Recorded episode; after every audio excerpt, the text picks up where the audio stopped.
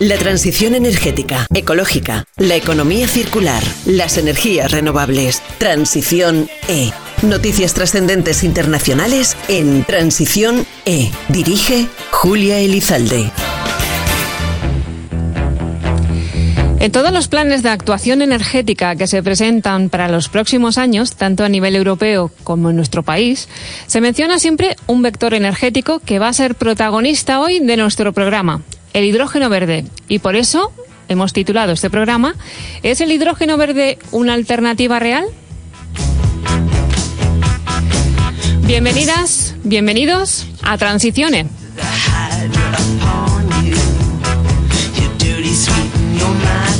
Nos hemos propuesto que al final de nuestro programa todos nosotros vamos a tener al menos una idea de qué es exactamente y cuáles son sus principales aplicaciones. Ya verán. Por eso hemos invitado esta mañana a representantes de diferentes ámbitos relacionados con este, como decíamos, vector energético. Les presento en primer lugar a quienes van a participar en nuestra tertulia de hoy. Por una parte tenemos a Mónica Aguado, directora del Departamento de Integración en Red de CENER, el Centro Nacional de Energías Renovables. Buenos días, Mónica. Eh, buenos días, Julia y compañeros. Cuéntanos, Mónica, para empezar, así, para romper el hielo. ¿Qué es el hidrógeno como vector energético y qué nos referimos cuando hablamos de hidrógeno verde?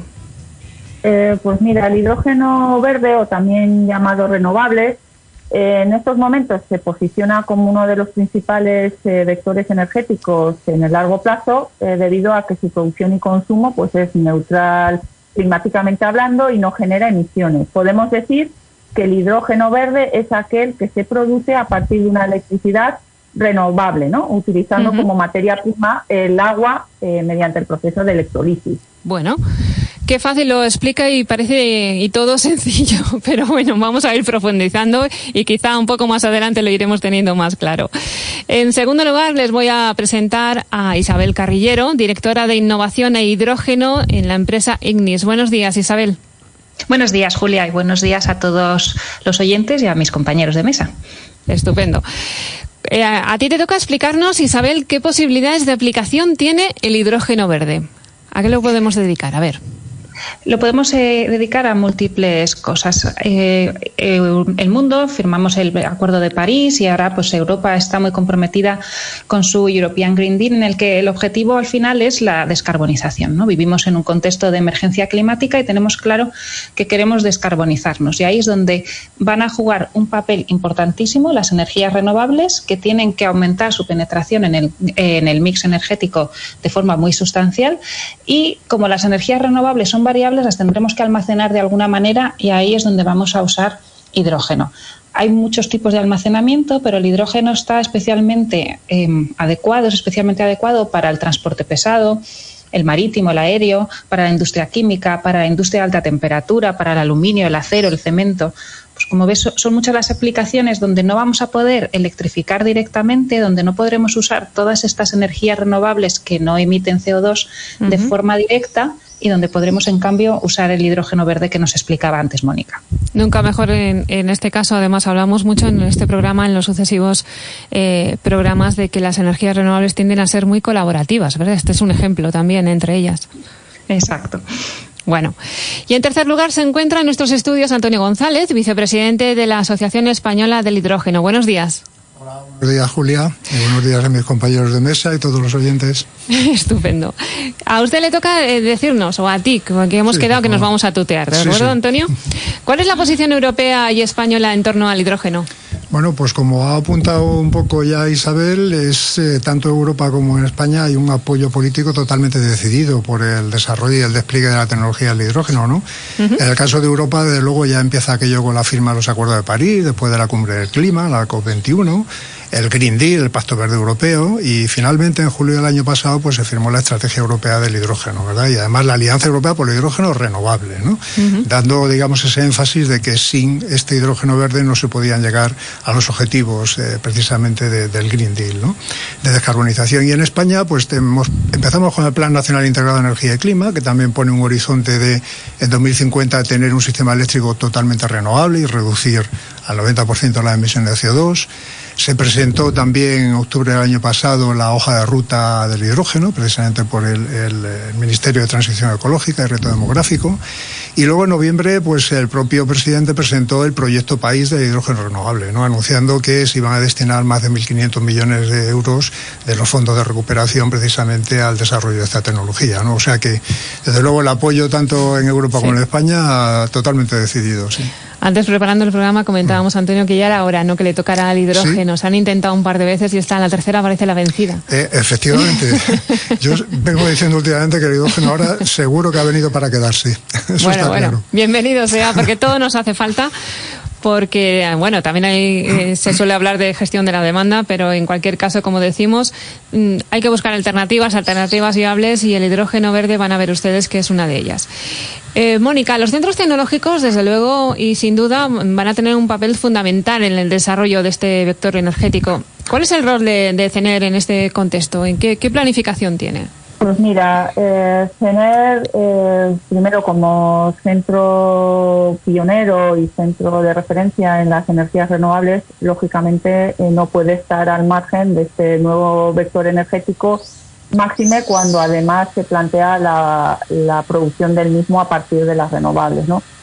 Eh, un poco por contextualizar, eh, nosotros entendemos el hidrógeno dentro de un conjunto total de lo que pues, se viene llamando más desde la parte del sistema eléctrico como la flexibilidad, ¿no?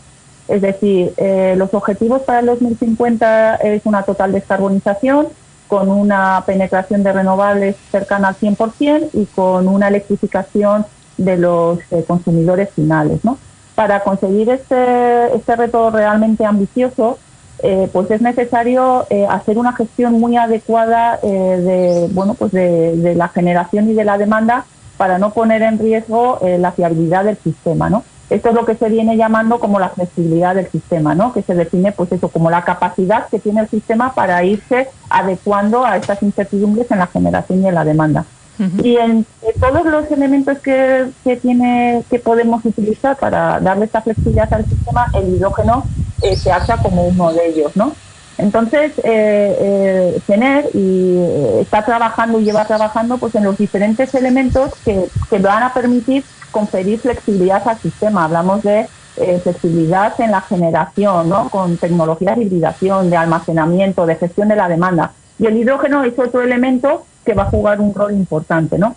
Uno de los objetivos que se plantea en la, hoja de ruta que, comentaba Antonio anteriormente por el Ministerio es hacer referencia a la necesidad de que España se posicione como un referente tecnológico tanto en la producción como en el aprovechamiento del hidrógeno verde, ¿no? Y que hay que crear cadenas de valor innovadoras, ¿no? Y aquí es realmente donde eh, se enmarca la posición de CENER, ¿no? Como, centro tecnológico nosotros entendemos que es imprescindible necesario la generación de conocimiento y tecnología en este ámbito, ¿no?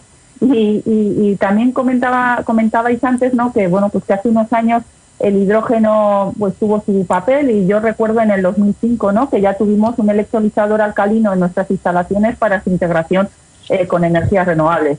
No mm. fue el momento del hidrógeno eh, en aquellos años y como y como bien decíais, yo creo que el hidrógeno ha llegado para, para quedarse, ¿no? Entonces, tener precisamente lo que quiere hacer es contribuir a generar tecnología propia que permita, eh, por un lado, posicionar a España tal y como se establece en la hoja de ruta y, por otro lado, desarrollar un tejido industrial, eh, nosotros muy focalizados en la producción de hidrógeno, por supuesto, y aquí tenemos representación de, de la empresa, ¿no? en el que también habrá otra, otra parte de la cadena de valor, pero eh, no entendemos eh, no aprovechar este momento eh, que nos brinda la historia no para poder ser referentes en, destacarnos en, una tecnología de verde no en producción de hidrógeno. Está claro. Y en ese posicionamiento que, que hacías referencia mencionabas precisamente a las industrias.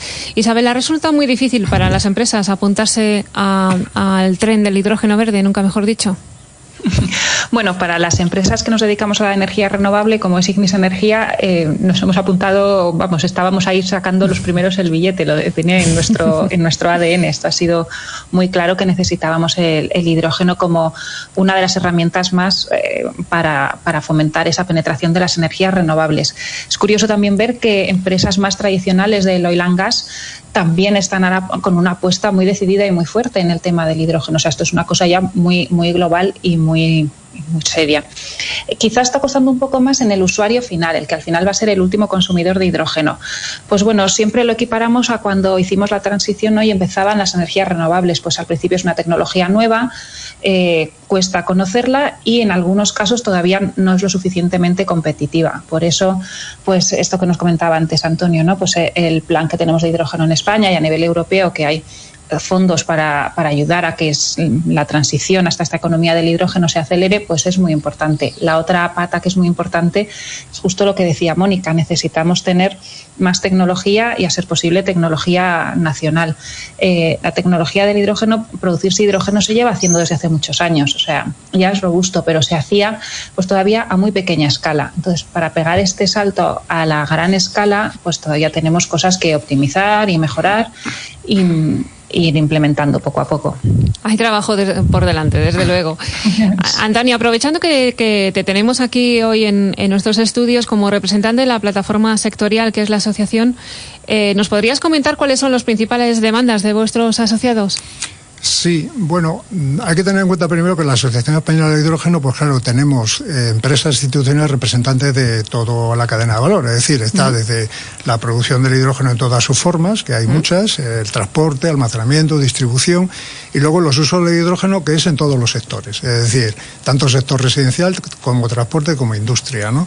Entonces, claro, hay tal diversidad que lo que solicita cada una de estas empresas pues es algo distinto. Sin embargo, en este momento que estamos viviendo ahora, pues lo importante que están todos demandando es que crezca la demanda de hidrógeno. Esto está asociado con hacer los proyectos que llamamos valles del hidrógeno, los clústeres del hidrógeno, ¿no? Y luego también, pues que todos los primeros proyectos que se vayan a ir implantando, pues que se facilite los permisos, porque esto ya toca con el tema de la reglamentación y la regulación y eso es complicado y al principio, pues la administración tendrá que que facilitarlo de alguna manera, ¿verdad? Conforme más se conozca también yo creo que será más fácil. Indudablemente, sí, sí.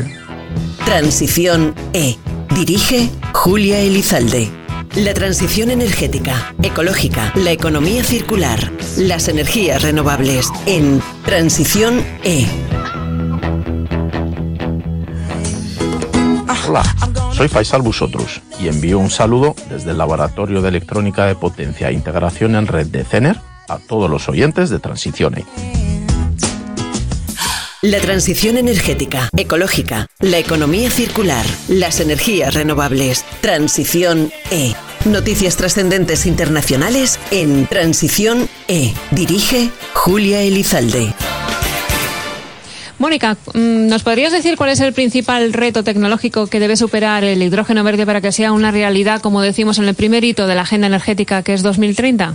Eh, pues mira, hablando un poco de los retos tecnológicos, a veces también eh, se hace complicado eh, disgregarlos, no separarlos de lo que son también eh, retos económicos y, retos regulatorios, ¿no?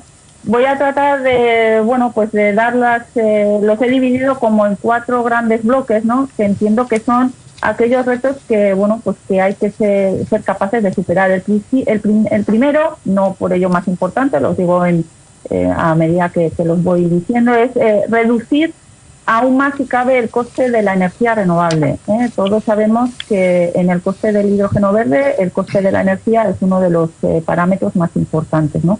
es cierto que el coste de la energía fotovoltaica y eólica onshore sobre todo pues ha disminuido sustancialmente en la última década y en los últimos años pues ha alcanzado precios o récords históricos, ¿no? Y recordamos... Pues, Impresionante, sí, sí, la reducción ha sido ah, notabilísima. exactamente, en Portugal estábamos hablando de 13,1 eh, dólares el megavatio hora y también recordamos el, el, el precio de 13,5 dólares el megavatio hora en Emiratos, ¿no? Entonces, entendemos que con, precios como estos, pues la, producción del hidrógeno cada vez va a ser más atractivo, ¿no? Pero desde luego tenemos que mantener eh, esta tendencia para, la producción de hidrógeno, ¿no? Por otro lado, y bueno, un pequeño apunte, en, el año 2019 el coste del hidrógeno verde era entre dos a tres veces el coste del hidrógeno gris, por lo tanto, eh, bueno, pues hay una tendencia clara a, a esa reducción, pero tenemos que trabajar en ello. En otro Disculpa, Mónica, cuando te refieres al hidrógeno gris con esto de los colores, ¿verdad? El, hidrógeno gris, para nuestros oyentes que no, que no conocen esta información, eh, ¿cómo se produce?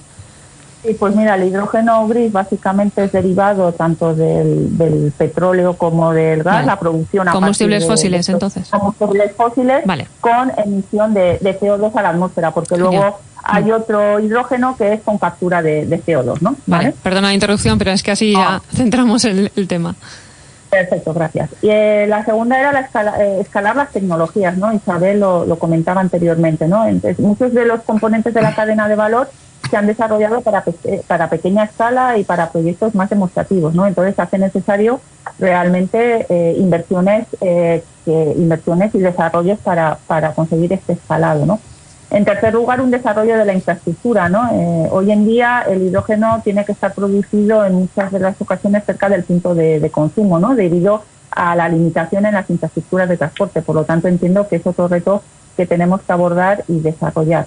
Y por último, pues tenemos que conseguir disminuir las, pérdidas. El hidrógeno verde eh, presenta pérdidas muy significativas en cada una de las fases de la cadena de valor, en torno aproximadamente, por tener un dato, entre 30, el 30 y el 35% de la energía usada para producir el hidrógeno verde a partir de la electrólisis se pierde. ¿no? Por lo tanto, eh, tenemos que avanzar en, en, en, la mejora, por un lado, de de los diferentes elementos de la cadena de valor y por otro lado tiene que ir acompasado, por supuesto, con un, desarrollo del mercado y un desarrollo regulatorio. Claro, y ahí es donde también tienen que jugar un papel importante las empresas. Isabel, desde un punto de vista económico e industrial, ¿cuáles serían esos retos? Bueno, pues muchos de los que ha comentado Mónica y bueno, y alguno más, ¿no? Pues por ejemplo, es muy importante lo que acaba de decir, la parte regulatoria y la parte de apoyos. Eh, tenemos que definir muy bien qué consideramos hidrógeno verde, ¿no? Y qué es esta taxonomía del hidrógeno y los distintos colores que, comentábamos antes. Claro, eh, yo puedo usar un hidrógeno, como explicaba Mónica, un hidrógeno gris que ha emitido CO2, entonces, bueno, mi operación pues va a ser mucho más limpia que un combustible fósil, fenomenal, pero sigo emitiendo CO2. Eh, deberíamos eh, subvencionar y apoyar más el uso del hidrógeno totalmente verde, en el que no emite nada. Luego aquí también nos hace falta mucho mejorar la legislación, porque ¿Cómo, ¿Cómo, vamos a considerar que ese, ese, hidrógeno es verde? Si está el electrolizador directamente unido a un parque fotovoltaico o a un parque eólico, si me conecto a la red, ¿qué hacemos con una red que no es 100% verde? Entonces tendré que hacer unas garantías de origen o distintas, distintos grados de verde. Tendremos verde claro y verde oscuro, dependiendo de cómo estés usando esta red. ¿no? Y claro, esto va a tener asociadas distintos tipos de emisiones y en consecuencia debería tener asociadas distintos tipos de ayuda. Todo, esto es un tema que, queda mucho por, por desarrollar. igual también que lo que comentábamos, produzco hidrógeno y ¿qué hago con él? Es difícil de transportar. Entonces hay que intentar producir lo más cercano posible al usuario final, pero si lo tengo que transportar, ¿podré usar la red de gas natural? ¿En qué condiciones? O, si no lo tendré que transportar por, camiones o algo así que será mucho menos eficiente. Son todos retos que tenemos que ver. Lo que comentaba Mónica, el precio de la energía renovable, bueno, nuestra posición es que la energía que sí que es cierto que va a ser entre un 60 y un 80% del precio final del hidrógeno, eh, está siendo muy competitiva y cada vez lo va a ser más y no va a ser el mayor reto un reto que sí que tenemos por delante es, esta escalabilidad de los electrolizadores. O sea, ahora mismo casi todos los proyectos que se están planteando a nivel bueno, estatal y europeo pues están por encima de los 20 megavatios. Entonces, bueno, a mí me parece como interesante ¿no? el dato de que en 2019 puso la empresa Cummins para, para Air Liquid el primer eh, electrolizador de 20 megavatios en, en Canadá y el año anterior eh, solamente había 18 megas en toda América. O sea que es que estamos creciendo muy rápido, pero ahora mismo todavía no tenemos electrolizadores de, gran tamaño y de esta potencia que hayamos podido probar y ver que esta tecnología, bueno, cómo la vamos a gestionar, ¿no? Entonces estamos ahí un poco en ese momento de escalado y que también el precio de los electrolizadores pues entendemos que va a bajar mucho porque hasta ahora se producían más pequeños. Y cuando todo esto empecemos a ver ya que, hay también un gran volumen de usuario final, que es la otra cosa que tenemos que empezar ¿no? a convencer a la, a la industria de que esto es una realidad y que va a ser competitivo económicamente, también estos proyectos pues van a ser más bancables, ¿no? que dicen la bancability, eh, va a mejorar tremendamente porque ahora mismo muchos de estos proyectos cuando los presentamos para financiación pues nos los consideran como proyectos de riesgo. Entonces, cuanto más. Ese desconocimiento que más de una vez apelamos, ¿verdad? Es precisamente lo que hace. Eh, no es temor, es como una precaución para decir, bueno, en favor de otras eh, tecnologías o vectores energéticos más. efectivamente, más reconocidas por, por, por, cualquiera, ¿no? Porque muchas veces también, yo creo que hace falta también formación y divulgación en, en todos los ámbitos de de la economía eh, social de, de, nuestro país en, en este sentido en torno al hidrógeno verde. Hace unos años, eh, eh, Antonio, hablábamos mucho de, de, del hidrógeno verde. Eh, hemos dicho que lo más difícil va a ser que el marco regulatorio respalde esta apuesta decidida que ya finalmente se ha, se ha hecho a día de hoy. ¿Cuáles son los puntos clave y, que tiene que resolver, en tu opinión, ese marco regulatorio que se establezca en nuestro país? Bueno, pues claro, la, la, situación actual es que nuestro ordenamiento jurídico pues no tiene ningún marco regulatorio específico para el hidrógeno verde, pero ni desde un punto de vista ambiental ni de ningún punto de vista. Es decir, el hidrógeno se considera pues un gas inflamable y por tanto que viene pues como producto de una industria química y se aplica toda la normativa de la industria química, ¿no? Esto, el que no exista marco regulatorio, mm, hombre, indudablemente lo ponemos siempre como una barrera y tal, que indudablemente la es, pero no necesariamente es algo malo. ¿Por qué? Pues porque en esta situación, digamos, de desarrollo de la tecnología, el regulador va a disponer de todos los elementos para hacer un marco regulatorio óptimo. Es decir, va a poder considerar, digamos, las opiniones, las necesidades de todos los sectores y en toda la cadena de valor y podrá desarrollar un marco pues mucho más eficaz, ¿no? Que si desarrolla uno sin saber para qué y luego todo el mundo está, eh, digamos, ceñido ahí a ese marco, ¿no? Entonces, claro, algunas indicaciones que el regulador pues va a recibir para, para hacer su marco, pues por ejemplo, tengo aquí algunas con grandes titulares. Actualmente no se atiende a ningún umbral de producción. Te da igual poner una instalación que genere pocos kilos de hidrógeno al día que 50 o 100 toneladas, ¿no? Entonces, claro, eso no tiene sentido desde el punto de vista normativo, ¿no?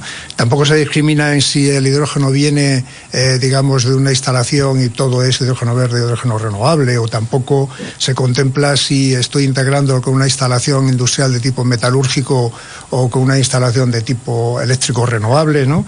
O desde luego no contempla el que haya autoconsumo, ¿no? Entonces algunas de las cosas, por decir una última, que, pueden ser una barrera y que, bueno, pues el regulador tendrá que tomar decisiones, pues esas autorizaciones ambientales integradas que las se necesitan para, para poner las instalaciones y las garantías financieras que hay que poner precisamente para cubrir la responsabilidad medioambiental, pues bueno, pues muy probablemente habrá que hacer algunas exenciones en, en, en, los primeros grandes proyectos que se desarrollan, ¿no? Sin ninguna duda, ¿no? Eso por ir aportando algunas pinceladas, aparte de lo que ya ha introducido, ha ido introduciendo Isabel y demás, ¿verdad? Casi nada. Además, eh, eh, he de decir a nuestros oyentes que, que Antonio asentía conforme hablaban eh, Mónica y eh, Isabel, por lo tanto sí que claro. tenemos a tres invitados que están coordinados y totalmente de acuerdo en lo que aquí se está exponiendo. Es interesante este, este punto. Y también el hecho de que al hidrógeno no se le califique también con, con, temas de colores. A mí me parece eso sí. muy... porque es esclarecedor y, sí. y muy significativo, la, la, procedencia del hidrógeno según sus colores. Hace unos años, eh, Mónica, el hidrógeno se mencionaba en algunos casos como algo lejano, pero ahora es el protagonista del desarrollo energético que estábamos eh, mencionando. ¿La tecnología se va a desarrollar con la velocidad que demanda el mercado, tú crees? Pues mira, eh, como bien dices, y, yo creo que todos los que estamos en la mesa, pues hemos sido partícipes y hemos vivido esa época, ¿no? En la que, bueno, pues el hidrógeno con Jeremy Rifkin y otra serie de, de, de personas, pues se hablaban de la famosa tercera revolución industrial del hidrógeno, ¿no? Eh, yo creo que los tiempos han cambiado y yo creo que en estos momentos, eh, como decíamos antes, el yo creo que el hidrógeno eh, ha llegado a su momento, ¿no? Pero sí que es cierto, pues que necesitamos, eh, necesitamos, pues quizás es un poco como el huevo y la gallina, ¿no? Que es primero, si que haya mercado para que la tecnología le siga o que esté la tecnología preparada para que exista el mercado, ¿no? Entonces yo creo que, que, tenemos que hablar, por un lado, de, de unos desarrollos tecnológicos que se están eh, haciendo gracias además al impulso que va a haber eh, y que ya está en los planes contemplados a nivel económico, ¿no? Para, pues, para darle ese impulso a la innovación y al desarrollo tecnológico, pero también tiene que haber, eh, como decía Antonio Isabel, primero un marco regulatorio que, bueno, pues que nos permita organizarnos, tiene que haber unos usuarios y tiene que haber un crecimiento de ese mercado para que las tecnologías se desarrollen. Nosotros como Centro Nacional de Energías Renovables lo hemos vivido en el pasado con la tecnología renovable, ¿no? Y con los parques eólicos, ¿no? Y con la tecnología fotovoltaica también y otras tecnologías, ¿no? Es necesario primero dar un impulso desde las administraciones para el desarrollo tecnológico, pero eh, tiene que ir acompasado de un desarrollo del mercado y de un desarrollo eh, de la legislación y de la regulación que permita eh, bueno pues avanzar en este camino. Pero por ser concreta, ¿la tecnología se va a poder desarrollar? Yo creo que sí, yo creo que sí, y ahí vamos a estar todos empujando hacia la misma dirección para conseguir que en todos los elementos de la cadena de valor eh, podamos aportar eh, nuestros conocimientos y nuestros desarrollos precisamente para dar respuesta a lo que va a ser el futuro mercado. Y sobre todo, y yo sigo insistiendo, eh, no dejando el, foco final de todo esto que es conseguir una total descarbonización y una penetración de las renovables al 100% y una electrificación de los usuarios finales, que es realmente para lo que el hidrógeno se ha planteado como una alternativa más para dar esta flexibilidad al sistema y conseguir estos objetivos. Claro, efectivamente. Y tal y como comentábamos, supongo que estarás de acuerdo tú también, eh, eh, Isabel, en, que los eh, proyectos que, que, debéis estar también planificando desde el punto de vista industrial tienen que ir parejos con este desarrollo ¿no? y esta evolución. Por supuesto, tenemos que, ir alineados y aquí es muy importante que haya una gran colaboración entre los distintos actores de la cadena de valor. O sea, estamos hablando de una transformación de la economía. O sea, cuando hablamos de la economía del hidrógeno y la, bueno, la economía de, la descarbonización y de la sostenibilidad. Entonces, pues nos hacen falta colaboraciones entre las empresas eléctricas, las químicas, los usuarios finales. Uno de los grandes nichos donde se espera que, que sea muy presente el hidrógeno es en el transporte pesado. Pues ahí, pues las compañías compañías de automoción, en el transporte marítimo, en el aéreo. O sea, son mucha tecnología que se tiene que ir adaptando y transformando y en la que tenemos que, colaborar, que colaborar todos de forma coordinada. Y lo mismo, antes mencionábamos eh, y comentabas los puntos concretos en los que están eh, eh, son protagonistas de la legislación y el marco regulatorio pero es, es, otro de los puntos que tiene que ir parejo y como dices, lo bueno es que están escuchando también a todos los sectores, ¿no? Sí, em, también conviene, digamos, darse cuenta que cuando uno se pregunta, dice, bueno, pero entonces em, yo para jugar en este terreno de juego, perdón, ¿va a estar mi reglamento, mi regulación totalmente preparado? Bueno, no necesariamente tiene que estar todo preparado. Los que hemos trabajado en normalización, regulación y tal, sabemos que son procesos lentos, ¿no? Y que al final, pues oye, tienen que pasar unos años.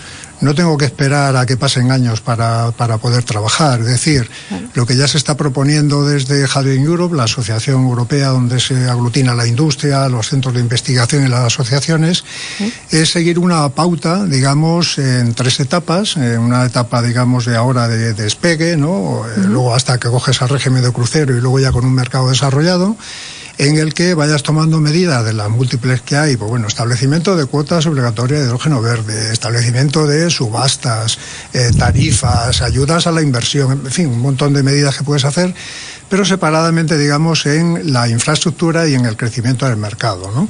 Y lógicamente teniendo en cuenta que, que, como hay tal cantidad de aplicaciones y tantos métodos de producción y transporte, pues cada, cada una de esas líneas la casuística tiene, tiene su singularidad. ¿no? Entonces, eh, en realidad, eh, bueno, pues con ver que en una primera etapa no es necesario que yo tenga ya definido absolutamente todo, sino que me permitan, digamos, o bien hacer una excepción a una norma que sea de la industria química que no es aplicable aquí, o bien que me puedan hacer una, bueno, pues favorecer fiscalmente algo, en una segunda etapa eh, ayudas a la inversión para los grandes proyectos con ver, digamos, ese panorama, digamos, evolucionando a lo largo de los años, pues yo creo que esto es lo que, lo que nos puede dar la clave, ¿no? Es decir, no tenemos que tener la, regulación ya, ¿no? Eso Se puede es imposible. Trabajar. Se puede trabajar sobre ello, no y además, duda, Eso va a colaborar precisamente a establecer esa casuística y, establecer los marcos. Mm. Así que, nunca mejor dicho que esto ya, esto ya está en marcha y es mm. imparable. Transición E. Dirige Julia Elizalde. La transición energética, ecológica, la economía circular, las energías renovables en Transición E. Hola, somos Flor y Vera Sales Assistant del equipo de ventas Iberia de Enercon. Y enviamos un saludo a todos los oyentes de Transición E desde Valencia. Y Portugal, porque Enercon es Energy for the World. Energía para el mundo. La transición energética, ecológica, la economía circular, las energías renovables. Transición E.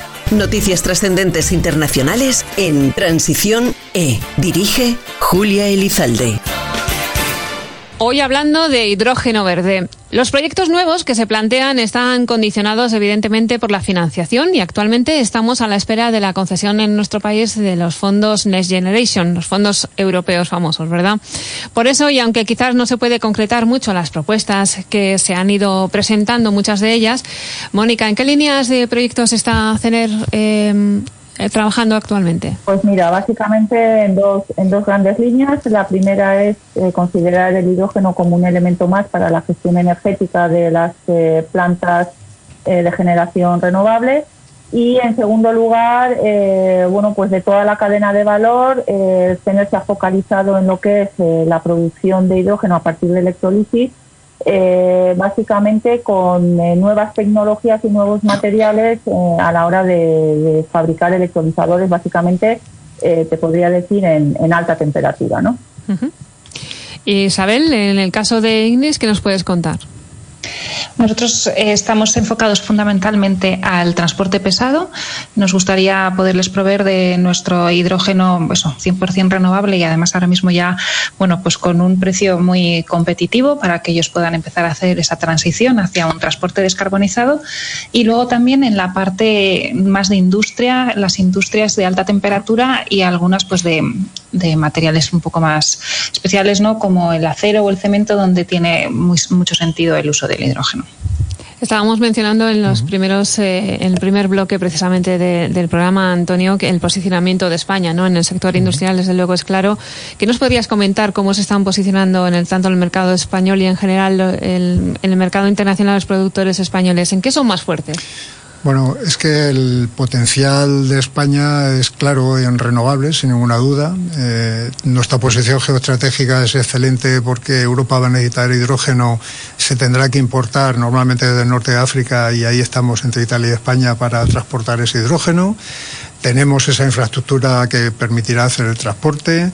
Tenemos empresas tanto de tamaño grande que van a ser tractoras como una base de pymes con una capacidad inmejorable en ingeniería, en componentes, en sistemas entonces, en realidad, el posicionamiento, pues claro, lo hemos visto, pero una vez que se han anunciado los fondos de recuperación, pues todas las grandes compañías, pues cada una, digamos, alineándose con una de las aplicaciones, bien con sectores de industria de los fertilizantes, o bien con el amoníaco, o bien con, eh, digamos, eh, el transporte en general, o, incluso el sector gasista con el blending en, en las tuberías, digamos, ¿no? En los gasoductos, ¿no? Entonces, claro, yo diría que si a esto le unes el que científica y tecnológicamente en España, cuando tú ves la producción científica que tenemos, comparada en términos del mundo, es el 3,6% ¿no? de la producción mundial. Nuestra contribución en PIB en el mundo es el 1,7, 1,8. Es decir, tenemos una producción científica más del doble de lo que corresponde a nuestra posición en PIB. Es decir, tenemos una capacidad de transferencia de conocimiento desde nuestros centros de I+D a la industria excepcional, ¿no? Entonces, en realidad, pues yo creo que estamos en la mejor posición. Si tú pusieras una matriz de los casos favorables y desfavorables, estaríamos en ese cuadrante donde todo es positivo, ¿no? El ir apostando por ello paso a paso con mayor o menor inteligencia, pues es lo que tenemos, es el reto que tenemos en estos años, ¿no? Es muy satisfactorio hablar de nuestro país en este sentido y nos anima mucho, además, los, los datos que nos, que nos aportas. En algunos proyectos, Mónica, se habla de hibridación, lo hemos mencionado también antes, la combinación de varias fuentes energéticas renovables, lo que se denomina con este concepto. ¿Cómo se integra el hidrógeno verde en el sistema eléctrico actual?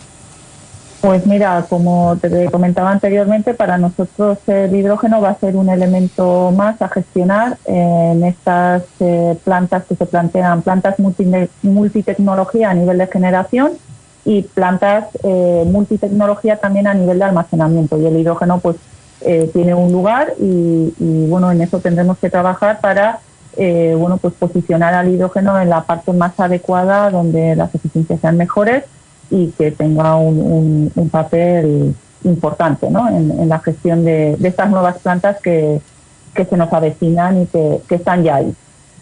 Es un reto además para el sistema, eh, lo que decimos, esa, esa integración.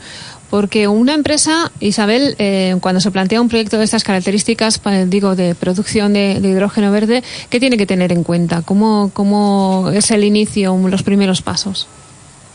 Bueno, cuando es los usuarios finales los que empiezan a demandar el hidrógeno verde, lo cual por suerte cada vez ocurre más porque hay una fuerte conciencia hacia esta descarbonización, pues lo primero que tenemos que, ver un poco es cómo está su, su, consumo energético actual. ¿no? Normalmente desde Ignis a las empresas muy electrointensivas les hacemos una aproximación en la que intentamos en una primera fase electrificar todo lo que sea posible porque va a ser siempre lo más eficiente. O sea, siempre que podamos electrificar de forma directa va a ser lo más eficiente. Entonces luego buscamos aquellas pues bueno procesos que no pueden ser electrificados. No son susceptibles de electrificación bien por su alta temperatura o por su, por su proceso de combustión por lo que por lo que sea en ese caso. Ahí es importante ver cómo tenemos que adaptar la tecnología si la tecnología de uso de, hidrógeno ya, ya existe que en la mayoría de los casos es así o si necesitamos hacer alguna adecuación o algún desarrollo. Y luego, claro, es importante pues bueno, hacer un buen business case, analizar eh, qué, va a suponer este cambio eh, si va a ser más económico o va a ser más caro, que en muchas ocasiones de momento, al ser una tecnología incipiente, pues todavía es algo más caro que las actuales, pero las vamos a compensar pues bueno, con unas menores tasas de emisión y porque nos estamos adecuando a, a la nueva legislación. Aquí también, claro, cuando estamos diseñando los proyectos, pues tenemos que ver qué tipo de legislación nos, nos, tenemos, nos atañe, que en algunos casos pues igual no están ni definidas, un poco lo que comentaba antes Antonio, en algunos casos igual como es, nos aplican concepto de planta química, pero no está muy claro, por ejemplo, qué legislación nos aplica para fuego, pues este tipo de cosas hay que irlas definiendo, ¿no? Poco a poco qué, qué tipo de, de normativa, de legislación nos atañe y luego pues ya los típicos no sé, eh, cosas que siempre revisamos en un proyecto, ¿no? Pues que tenemos espacio, que va a haber una buena aceptación de la población de alrededor. Una tecnología nueva, a veces, oye, ese hidrógeno te puede dar un poco de, miedo, pero cuando lo explicas normalmente, pues la gente lo entiende y lo, lo asume con muchas ganas. Es cierto, decíamos antes que el desconocimiento hace que la, gente se ponga un poco a la defensiva o incluso que abandone un, un, un concepto que puede ser real, como en este caso, un concepto, me refiero a como, vector energético, precisamente por ese desconocimiento. Pero hay que insistir, Isabel, ¿verdad? Como tú bien decías, que hay una hoja de ruta establecida, que están los condicionantes ya establecidos y fijados y, que no se deja nada al azar, todo está estudiado. Totalmente, totalmente. O sea, es una tecnología muy segura, se lleva usando hace mucho tiempo. La mala fama que tiene a veces el hidrógeno es un poco infundado, aquel cepelín que, explotó hace muchísimos años y todavía sigue por ahí en la memoria y no tiene nada que ver con la tecnología actual. Bueno, bueno, menos mal. Ahora nos, has, dejado en la, en la, en la mente esa, esa imagen. Antonio, sí, que encima no fue el pobre hidrógeno, que siempre le echan la culpa a él y el hidrógeno no fue. Hay que dejarlo claro. Antonio, la tercera revolución industrial, eh, también llamada revolución científico-tecnológica, fue un nuevo concepto ideada por Jeremy Rifkin y que avaló el Parlamento Europeo en 2006. ¿Consideras tú que estamos ante esta cuarta revolución industrial? Y, y si es que sí, ¿por qué debería tener éxito? Bueno, eh, sí, yo creo que sí, desde luego, pero hay muchos aspectos a considerar en esto, ¿no?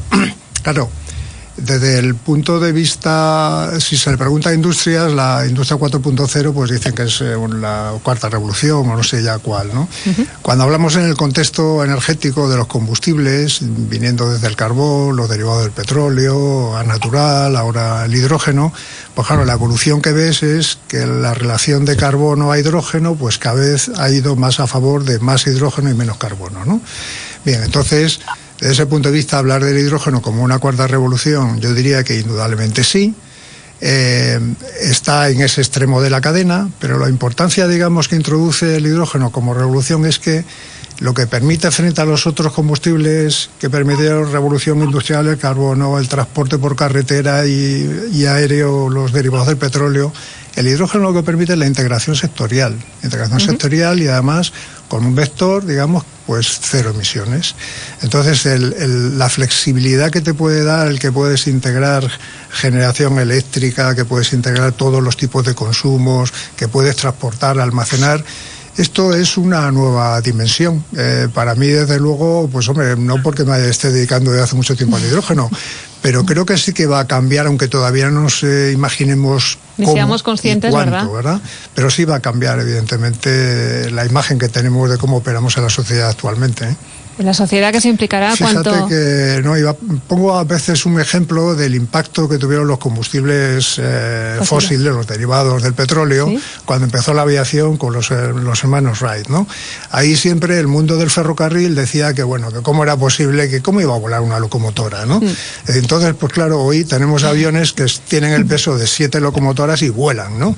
Y vuelan precisamente porque disponíamos de ese queroseno, ¿no? Que ha permitido hacer eso, ¿no?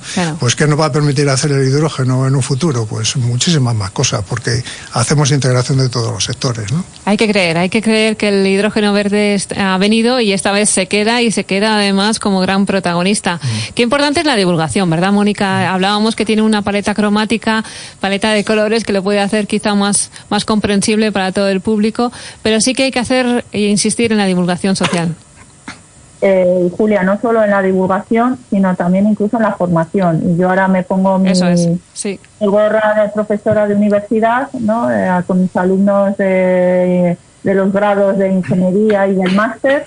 Y qué importante es eh, transmitir a, a, nuestros alumnos estas nuevas tecnologías, explicarles, porque ellos realmente van a ser eh, los técnicos del futuro que van a llevar a cabo eh, toda esta revolución y esta transformación, ¿no? Entonces, eh, la divulgación, por supuestísimo, para que la sociedad eh, en general lo veamos como, como un elemento más que vamos a tener en nuestro sistema eléctrico, como cualquier otra innovación tecnológica que, ha pasado a lo largo del tiempo, pero yo insistiría también en la faceta de formación de nuestros próximos egresados que van a ser el, futuro en, en estas tecnologías. Isabel, en una nueva cita que tengamos de transición ahí dentro de un par de años, quizá ya estaremos hablando ya de unos proyectos súper rimbombantes de hidrógeno verde, ¿verdad?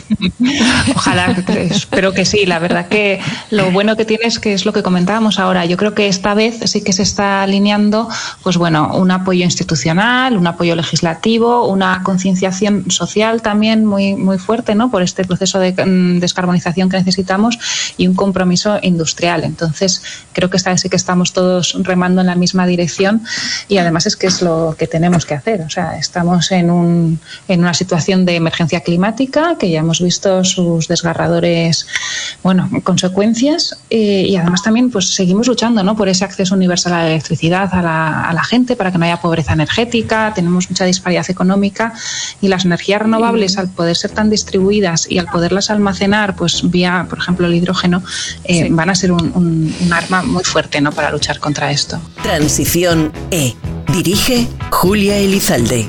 La transición energética, ecológica, la economía circular, las energías renovables en Transición E